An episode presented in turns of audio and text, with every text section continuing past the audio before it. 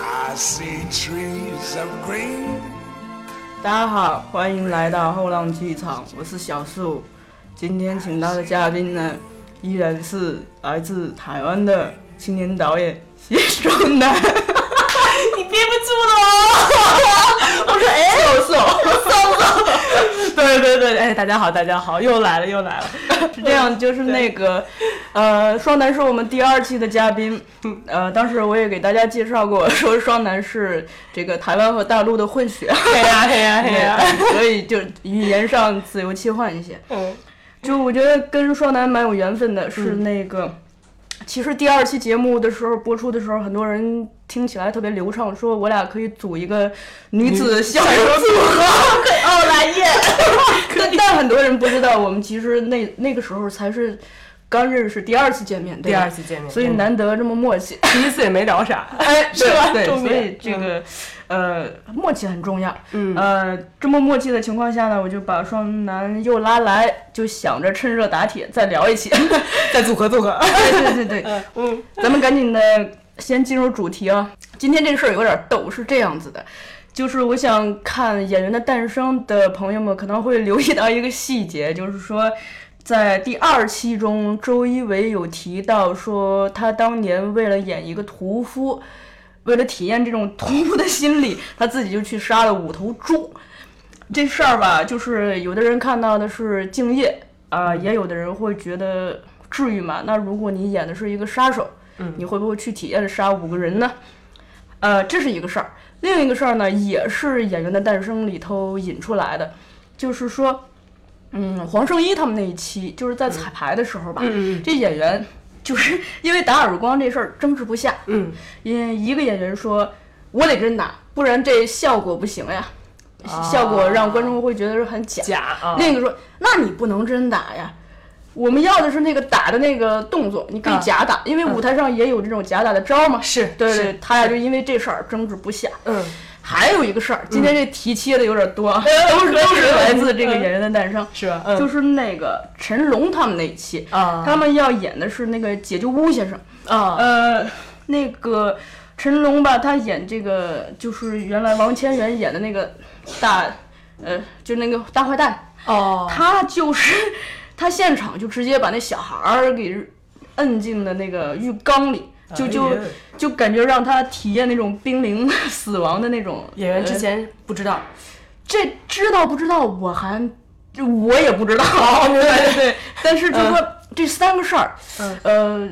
咱们把它串起来，其实就是一个演，就是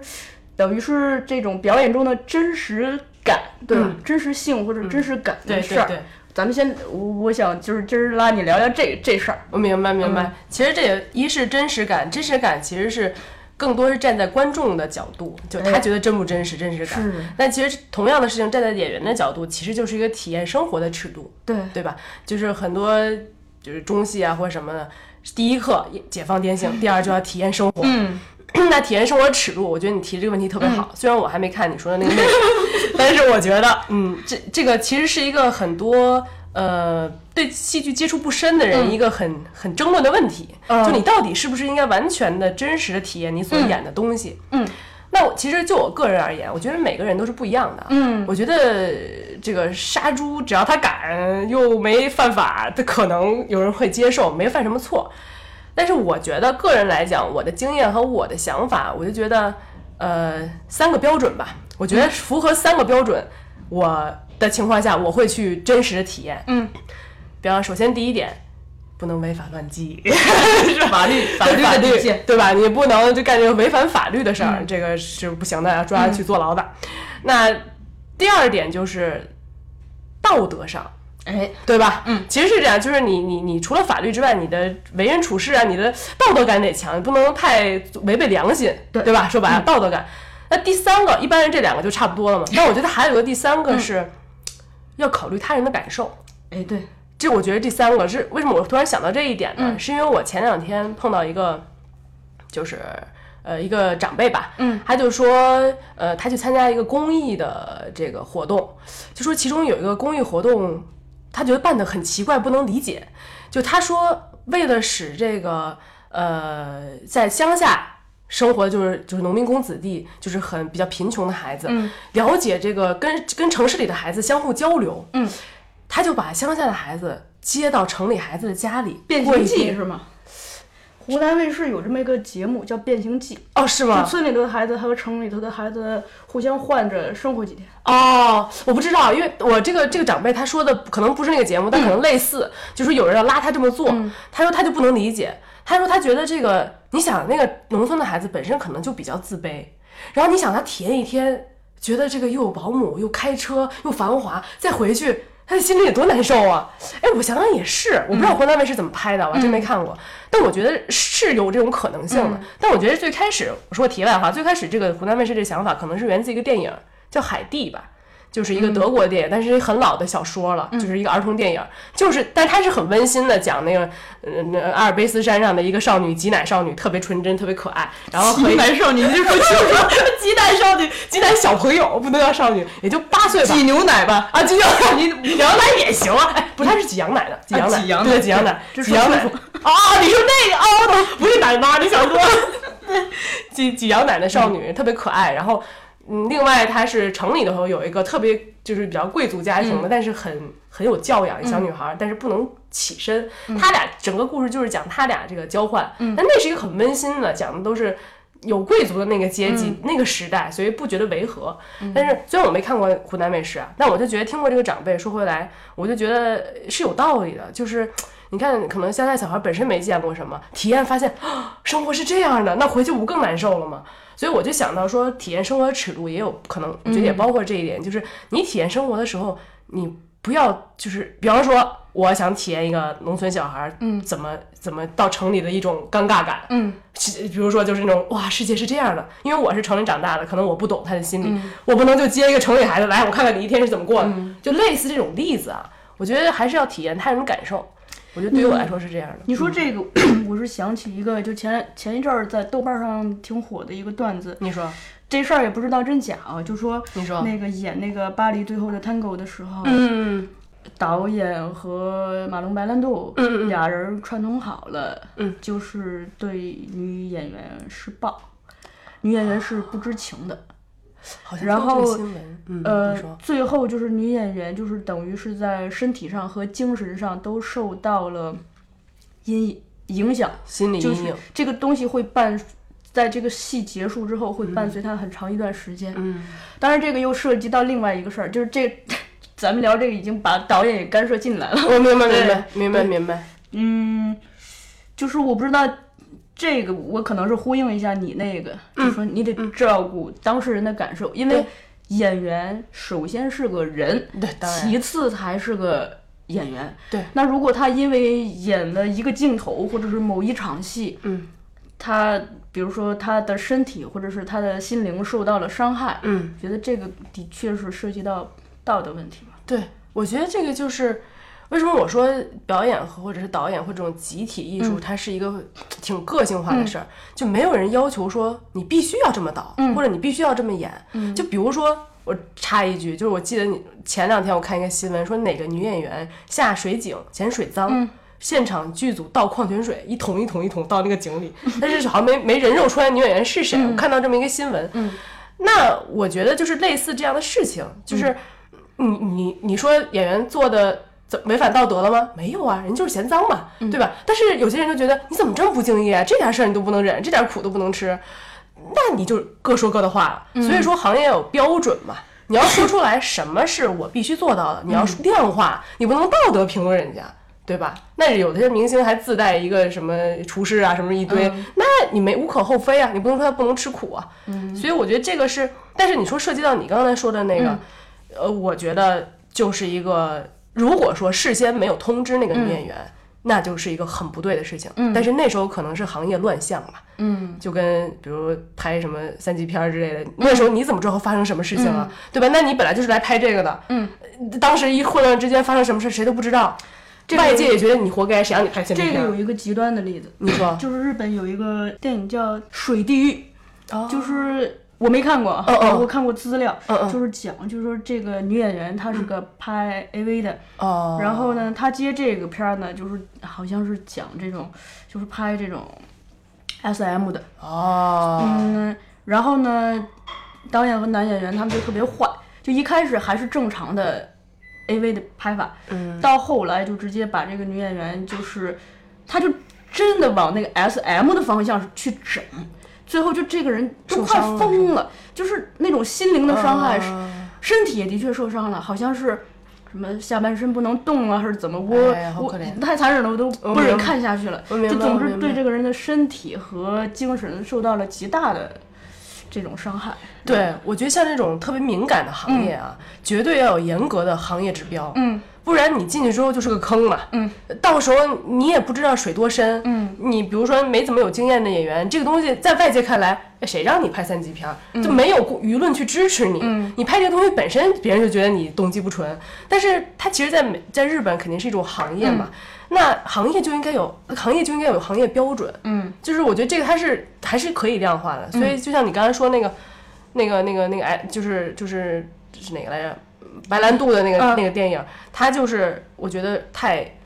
我觉得肯定是之前没有说好，嗯，或者导演太想要达到一种什么他的自我的嗯想法，没有考虑到别人的感受，这是一个挺挺不好的事情，我觉得，我个人觉得，嗯嗯这么吧，就是哎呦，你你你这样一聊啊，我脑子里例子特别多，咱们嗯说把它分成两种，嗯一种就是说就演员本身来说，我愿意，明白？嗯呃，吃土也 好，不是明白，还是跳进那个脏水坑也好，对对对对对我愿意，嗯我愿意通过这样子的体验，嗯去创造表演上的真实感，嗯这一种情况。对另一另一趴就是导演干涉这一块儿，嗯咱们留到下一趴聊，好你吧？看，没问题，没问题，好，就是那个我演员这块儿吧，我想到两个词儿，你说你提到了敬业，我还想我我还想到一个词儿叫专业，嗯，就是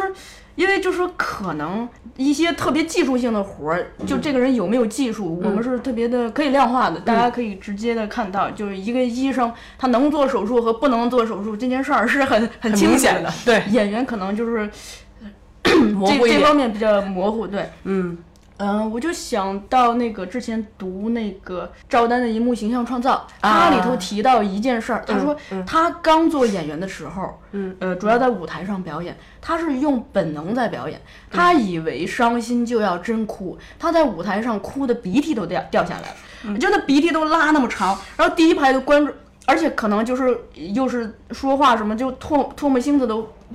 飞出去了。嗯，第一排的观众看到的并不是真实，是恶 心。对，明白后来他他他去演电影，嗯嗯嗯嗯，加上他慢慢的对表演这件事情悟性越来越高，嗯他突然觉得，真实感未必需要真的去做，嗯因为你就说艺术，它不同于生活最大的地方，就是说它是它是一个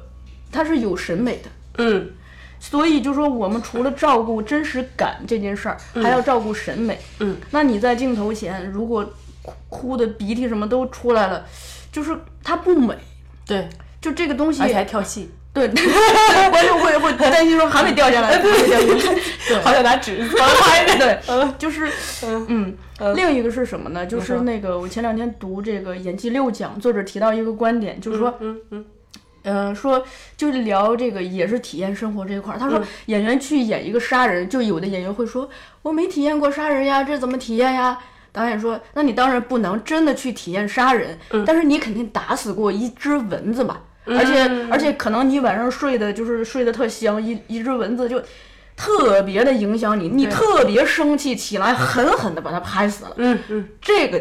就你这种情绪体验，嗯，是可以用到你将来杀人上的。是的所以这个就是这就是一个专业性嘛。对，就我演杀手，我不必真的去杀人。嗯，我的专业在于我可以置换。嗯，我可以通过生活情感替换。哎，对对我们那个演就是那个演员的力量那个书也在讲这个事儿，就是、啊对，就说嗯，因为每个人的个人情感体验毕竟是有限的，嗯但是这种情感体验它所代表的类型，嗯，就是它可能就你这个类型，你拍死一只蚊子的这种内心的这种情绪，情绪，嗯对，它是可以替换到，就你你将来可能去杀人什么的，嗯，另一个就是，而且就是 过于发自演员自己的这个主观体验是，其实有时候挺可怕的，它不安全。对，不是演员都讲控制嘛？是 我觉得这个安全嗯就是它可能在两个层面，一个是就是我们在这个戏里头安不安全，嗯，可操作性，嗯一，另一个就是说戏外你不对能对你本人或者是对别人造成伤害，是你不能因为演一个跳楼的戏，你作为第一男主角自己把腿跳断了。虽然说起来你是敬业，但其实你是对整个剧组不负责任嘛，对吧？，还给上保险，还得赔你。 对。嗯 对，所以是那一个问个尊重表演艺术的那个作者吴塔哈根他有一个观点，嗯就是他有说跟你说他说那个演员要谨慎的用自己的内心的情感体验，嗯尤其是那个呃至亲呀、挚爱这种，就比如说。呃，可能你的挚爱去世这件事儿对你影响挺大的，嗯，但你要是谨慎的调动这个东西，因为害怕这个事儿对你冲击太大，你到时候用了你自己还控制不好，你对在舞台上或者你在镜头前，你就沉浸其中不能自拔。对对对，对那这个其实它就是个舞台事故嘛，是它就是个事故，而且对自己也是一种伤害。对，它还是不专业。是是，这就是其实情感替换、情嗯感记忆，这在呃斯坦尼体系里是很重要的一部分嘛，就是你怎么把你以前的类似的情感调出来。嗯嗯有些人，但是方法可能不同，嗯，就是。呃，有些人听个伤心的歌，嗯有些人是被导演骂一顿，还有有些人有其他的方法，但是都是调出那种让你痛苦的体验，让你去演这个，嗯，但这个情感记忆就确实很危险，嗯，因为我知道有些其实呃有些导演，尤其国外的，说一嗯种方法是。大家在排练的时候一起坐在一起，嗯，每个人都要先讲一次讲一件自己最伤心的事儿，或者是要把自己最隐私的一部分，嗯，就是讲给大家。嗯但这种方法就是我觉得有些人是不接受的，这有可能你想要达到这个方法，却让人讲得更假，你更是一种形式化了我一个什么编出来的故事。所以我觉得这个表演并不是说一定要把有些人不认为是表演，一定要把最隐私的什么伤痛揭出来给大家看，这不是什么有意义的事情。有些人表演就是很靠方法啊，我自己心里想的饺子是什么馅儿的，我就能哭出来。那你就你就可以，你无可厚非，只要不影响所谓的审美嘛。就像那大鼻涕在台上，重点不是说什么是跳戏，就是我不仅不难受，是我已经跳出来了，嗯，不在你的其人物的故事里面了，这是一点，对啊。然后还有就是你刚才说说那些，我就想到说，你就说演员为什么要有控制？所谓的控制，就是又谈到一个经常说的术语，就是演员要有第一自我跟第二自我，对，对吧？很很常见，就是你就是说说白了，演员在台上你要知道你在演戏，但这个东西这个量的把控，就是你个人的造化了。嗯，有些人可能持续的这双轨，我同时演，同时注意，同时有一个高高的天上的我在看着我自己演。那有些人不行，有些人我沉浸一段，哎，我确定我下一步该演啥，台词别忘了。那这个东西我觉得完全靠个人。我相信每一个名演员，每一个老演员，很有实力的演员，他都是在这个双轨当中跳进跳出，或者是有些人就是完全双轨，那有可能。那个冯远征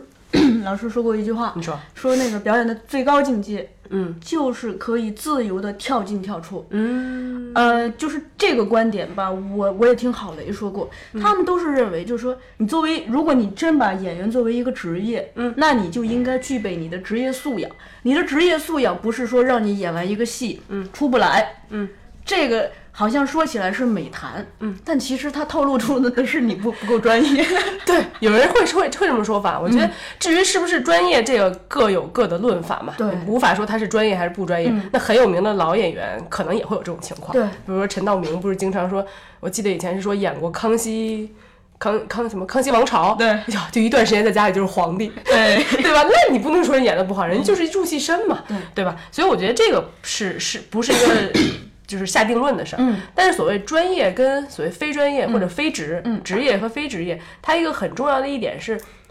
其实不是说非专业的就一定比专业的差，尤其表演这种门槛低、嗯对造诣又难达到很高的这么一个特殊行业，就跟做商人是一样的，就谁都能做商业，但谁都不能做，不是谁都能做科学家，对吧？谁都能做商人，但你能不能做到马云， 那就是对吧？这是很难的一件事情。 对吧，所以表演是一样的。而现在大众都在戏剧教育，都在表演，但是你能不能真正入了这门之后，你能演到一个很好的演员，那就真的不是很容易的事儿。所以，但是专业跟非专业之间区别是在于，专业它能特别稳定的发挥， 对，对吧？还可以说今天我我我家里有人生病了住院了，我安全演个大系喜数高，对，安全系数高，说的很好，就是这个意思。对，就是人艺不是好多这种人，冯远征对爸爸去世，他对还在前台演，对对对，就像陈道明老师在演《喜剧的忧伤》，我看那场他正好发高烧，嗯，我后来看新闻了，发着高烧，演完出马上打是去医院还是干嘛，反正就是很严重，人照样演戏，嗯，但是非职业就很难做到这一点，因为他不知道如何去控制，他可能突然有灵感来了，哇，好像要买糖彩，哎，突然今天状态不太好，好像瞬间不会演了，也进入不了交流了，感觉自己老游离在这个故事之外，跟演员们都不知道怎么交流了，嗯，但是专业所谓专业就是强迫自己有一种方法，哎，尤其是电影更是这样。就电影跟为什么说电影有很多技巧呢？有些人就说，好多人觉得斯坦尼的东西落后了，就是就是有些人会这么说，觉得那太老了，哎，他进入的太慢了，你在电影上用不到。我觉得那是因为电影需要的是可能更多的是接地气的技巧，而斯坦嗯尼是一套理论，所有这些技巧都脱不了这些理论。可能他电影是需要你，我靠，先演下面一场，你已经跟分手了，上面一场下又开始演什么甜蜜蜜，嗯哎嗯对，他就他你永远要迅速的进入这个情境，而且是迅速的相信这个情境，这是对于一般来讲是很难的事情，总是会游离在场景之外他可能是这样。就我听过一个，嗯因为有一个说法说人人都可以成为演员， 啊，但人家都是哈姆雷 特一样，但但为什么还我们还会有这种表演学院呀、戏剧学院这这类院校的存在呢？ 对，就是你可以成为和已经成为，嗯，还是有距离的。当然这个距离就是需要这个职业的训练，它可以让我们这条路走得更稳定、更长、更稳、更长，对吧？对，而且你要吃苦嘛，嗯尤其是现在，你看以前的那些明星啊，比如说老一辈，嗯，我觉得大部分都是属于也没想当明星，哎没想当演员，比如陈陈道明老 师，你这是个哲学的话题，继续对吧？他就是，我就想到啊，就是我就嗯说现在演员就是跟以前完全，包括其他行业也是这样的，就以前都是被捧出来，嗯哎，怎么误打误撞我就成为明星了，我就走了这条路了。以前有知识分子还觉得戏子好像哎不是个好职业，但是呢，就哎怎么就被人撞着撞着就上来，不是自己哇哇努力努无力心，插柳，柳成荫，嗯对。但是你看现在，为什么现在有那么多，比如说呃有日本、韩国兴起什么 AK 四十八嗯几一百多个人，然后我因为我有一个上海朋友宅男，嗯特别喜欢日本的各种这种新兴的。因为他们习惯就是培养是说那个一堆人，嗯然后看谁更努力，谁群众给你的鲜花和什么嗯可能买日本门人票特别爱玩这个，对保总也是这制度，明星制嘛。对，就是你越努力，你自己要征得粉丝的喜欢，而不是说以前啊，我推推搡着搡着就上去了。所以为什么现在这种时代，很多明星要跑出来出头呢？因为太多小明星了，人家比你努力，人家还能得。夺得这个更更多的观众群，你靠别人捧你，这个时代已经过去了。嗯，所以现在明星都是属于你想当明星，嗯，才可以。你如果自己都觉得啊，虽然我长得好看，但是 OK 吧，那可当可不当，那你别当了，没有人会捧你。就是你自己先要特别努力。所以这个时代就是演员也，其他行业也是这样。对就为什么就是到最后他他其实拼的不是说天赋是什么，而是拼的是一种你能不能坚持到底，嗯，你够不够热爱，你能不能把这件事情别人做了一分钟，你能做一辈子，嗯，这样你才有可能成功，而不是说以前所谓天不天赋，那是因为互联网没有发起，呃扯远了。你说好说好， 我扯远了咱们再搂回来啊，就是你刚进来的时候，你说过说过一个成语啊叫“殊途同归”。啊，我觉得吧嗯，这事儿吧，就说，嗯，真实感这事儿，嗯，其实也不只是表演这件事儿，就任何事儿，我们先想清楚我们要去哪儿，嗯，想清楚了，我们再来决定搭乘什么交通工具，嗯，我不管你是骑自行车也好，骑摩托车也好，嗯，我只要能到那儿，我我觉得都成。当然那表演这个，为了真实感，嗯，就说情绪体，用自己的情绪体验是一种方法，嗯，那我可能通过我的创造性想象，嗯，是另一种方法。当然，这个事儿我就又想到一个，哎，我又引经据典了。啊洗耳恭听了。你说那个，呃，斯坦尼有一个特别有名的杰出的弟子，嗯叫迈克尔契诃夫，嗯他是作家安东契诃夫的侄子。嗯这嗯个这个学生就是属于那种老师特别喜欢，但他可能比他的老师某种程度上还厉害的那种学生。嗯这挺调皮的，他就干过一事儿。嗯他在斯坦尼的课上做了一作业，他就演他爸爸去世哦了，就哭的呀，就是斯坦尼都相信是真的。哎呀，然后他就特别诡异的、调皮的告诉他的老师，其实假的，我只是用了一个想象，啊，这事儿是假的，嗯我用了一个想象，但就是你你不觉得这事儿就挺好玩儿的吗？斯坦尼自己是讲这种情感体验的，但人家用的是一个想象，让一个讲情感体验的老师给相信了， 太调皮了。但至少说明就说我们通过艺术想象是，也可以创造这种真实感，当然，这个就是回到你最初说那个，重要的不是说演员自己有没有多真实的感觉，可能是观众的脑补。嗯，那比如说你没哭，你就面瘫，但我就认为你哭了。嗯，我觉我是观众，我就认为你哭了。这个时刻刻，我就认为你此刻的表演比那种流出鼻涕的高明，我就觉得你哎，就那种含而不露的这种悲伤，对我就觉当得然特高明。对对对，嗯当然，所以所以说就是，作为一个演员，你除了比如说中戏那一套是生台形表 嘛，就比如说把演演演员的表演的培养分成几大块儿，嗯，我觉得这是很有道理的，从这个角度分析。但是你比如说，这其实是我觉得是一个演员的硬件儿，嗯，我认为对它是硬体，你声音够不够洪亮，你的肢体够不够软，你你够不够就是想让你伸哪儿伸哪儿，灵活灵活，嗯对吧？你是或者是你的表演能力等等等，这些是其实是割裂的来看。嗯，但是比如说除了硬件之外，还有软件。嗯，就像比如说你刚才说的，有些人能通过想象力我达到那个状态，我不用真的杀人，对我想象我杀人我就知道什么样了。嗯，但是有些人不行，有些人必须要是，但是不是杀人了，嗯，他必须要比如说你被真的被泼一盆冷水，你才知道被泼一盆冷水是什么样的心情。对对，不一定，有些人能感受到那个冷水那个感觉流过肌肤等等等，他就可以。所以演员的软件可能包括你刚才说想象力，嗯，还有感受力，嗯，感受力也其实特别重要。就是有时候跟你说半天，你好像没有一个情感的这么一种沟通跟交流。那比如导演说戏的时候，好像是在白说， WiFi 信号弱，对，这个切线更长点儿。对，比如说还有理解力也是，理解力可能更多的是一种理性上的，就是你理不理解我在说啥。嗯说半天你好像你的知识含量你好像没到。嗯，当然还有所谓灵性跟悟性，这个就是比较个人有个人的这么一个想法吧。有人觉得哎这孩子挺灵的，嗯有灵性；有人说我咋没看出来？这就是一个个人个人的场不一样。嗯，但是所谓我觉得有有灵性，就是他一点就通。嗯，他肯定是一个综合素质都很强，让人觉得哎聪明，不是说我短板。所以我觉得这也是很重要的，演员的硬件跟软件都很重要。对，所以就是，呃，我是觉得吧，就是说，嗯，不管是用什么方式，嗯最重要的是我们要探索出一种呢，就是，就是，呃，拽拽词儿啊，就是嗯唤醒你的感知，嗯，就唤醒一个人的那种情感。同时，这个这这东西可以反复使用，嗯，哎，其实这个又涉及到一个，就是说。话剧表演和影视表演的区别，嗯、因为话剧表演，比如说我要演，呃我要演一百场，嗯、那我就每一场都得重复这次情感体验。那演员可能我一条就过了，啪对，那用一招就行了，对是吧？？对，这就是一个很，其实是一个挺大的不同。而且有些电影导演，呃，很多拍电影，当然你要前期大家在一起磨合，比如说《芳华》都已经好像是搭了棚，然后演员泡了六个月在里面了，不许出去的，你就要感受。当然会有这种，但是有些更多的导演可能是这个剧本你们两个聊一聊，就对两三遍 OK 了，只要记得台词赶紧走。我可不需要你演的滚瓜烂的时候再给我上镜头，他就可能太夸张了，因为你总想每一遍演的不一样，你总想更好，但镜头上的导演就觉得多了，我蒙太奇就可以给你解决了，我不需要你这么花里胡哨了。但是话剧跟这个影视就不一样，但是话剧一演一百遍，演几十遍，它跟影视表演有什么不同？这就在于，我觉得话剧表演它是在塑造人物，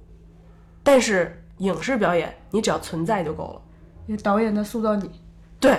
就是其实演员这是一个，就是我觉得对于演员的体会啊，就是所谓什么叫存在就够了。就是比方说你你你从这头走那头，比方说我一个演员朋友好了，他刚开始他就很不明白，他说他参加一个这个微电影还是什么的，他说还是台湾的，对，嗯继续继续 继续， 台湾电影人，他告诉我说，当时他在台北拍一个微电影，是一个哦凶杀现场。哎黑暗黑暗是信号啊，对对吧？ 然后人家把他围起来，专门他就演一个路人甲，但是他是路人甲里稍微可能镜头特写多一点，人家就让他从这边看到凶杀现场走掉，就这么一个过过场镜头、嗯啊，他就走了几遍都不对。然后后来副导演悄悄，台湾人比较客气啊，比较，他就拉过去跟他讲说，嗯，其实你只要走过去就好了，不需要那么多的那个表现。对哦，好，我试试。对，就是对，你踹踹， 对。然后他就是又走了几遍，但是最后还是过了。他就跟我分享了，因为他知道我是学导演的嘛，嗯，他就说，哎，为什么我怎么演都不对啊？然后我说。我觉得你可能表现的太多了，然后她是一个狮子座的女生， 狮子座的来了，那真的是有点，就是她可能老特别戏剧性比较强，戏剧才能过强，知道吗？对 drama drama queen，他就一定他就觉得我不表现点什么，怎么叫表演呢？我走过去，那我不就是那是个人都能演啊？这就是就是想太多。那比方说吃面也是，你可能特别，你这个场景是忧伤的吃面，但你如果表现的过于忧伤就作了。是导演会对你有一些上下的情境的剪辑的要求，他只让你吃面，你就乖乖吃面，对，这个也跟片子的风格有关系吧。对，所以就是就作为影视演员存在就够了，就是你你就是直觉表演，你就是怎么样就怎么，千万不要。但是舞台就不一样了，为什么需要演一百场？你要你要能演下去。就老演员老说，你演一百场，你永远都在创造新的，而且很多戏你如果不演个十场、二十场以上，你都进不去。你还是在消化排练场上导演告诉你的什么，因为你总是导演告诉你什么，然后你发现观众诶这个合不合这个场，还是在适应，还是在调整。斯坦尼就说嘛，彩排至少要就十场以上你才能见观众，而且前十场甚至二十场还没有完全进入状态，一定要滚瓜烂熟转起来，就你已经不需要思考说我这个走位和台词，我就下意识地在交流了，达到这种状态才可以。但是除了这就需要表现了嘛，你在舞台上如果像生活中一样什么都看不见嘛，嗯，简单来说是尺度问题，但是我觉得另一个角度来说就是一个塑造和一个你待在那儿，所以人家说嗯那个话剧是演员的艺术，电影是导演的艺术嘛。嗯，某种程度上来讲是这样。嗯，我觉得就是因为因为主要是导作为影视来讲，导演的权利太大了。嗯，咔嚓给你剪了，啥都没有。嗯，对吧？最最有名不是以前那个谁来着？哪个有网理论不好，就是同样的一个人，呃，一个表情，同样的表情，但是接上下不一样，三种画面。是不是你也看过理论书里面？我也是不是看过？但是我就忘想了，不起来 请观众朋友们提醒我们。观众留言，哎对， 特别好。上次 有观众提醒我们那个冯远征老师的事儿，嗯对哎，我们第一反应是太欣慰了，竟然有旁观观众求助对，从从头到尾听 完了，最后一开始感谢你这位观众，可以给我们继续留言，对，场外求助一次，对。哎呀，那个一口气儿说这么多，咱先那个这首歌，咱俩先歇一下。嗯好的，好的。我这次推荐两首歌，都是一个我特别喜欢的一个音乐剧里面的两首歌。这个音乐剧是我之前在美国看的哔哩哔哩上面的录像，大家可以上上网啊，上网哔哩哔哩就有视频。它是叫做《摇滚莫扎特》，嗯，而且这个法国音乐剧正在这个呃上海巡演，好像还没演完。因为莫扎特他其实有分两版，一版是那个德国版，一版是这个法国版。他们就是把摇莫扎特摇滚化，现场乐队巨酷无比。至于这个歌名呢，其实我忘了，主要是因为他那个拼法太复杂，是个法没事那文，所以你们只要去听歌好了对，只要去百那个什么网易云和虾米里面查那个摇滚莫扎特五个字就 OK 了。好嘞，是的，好。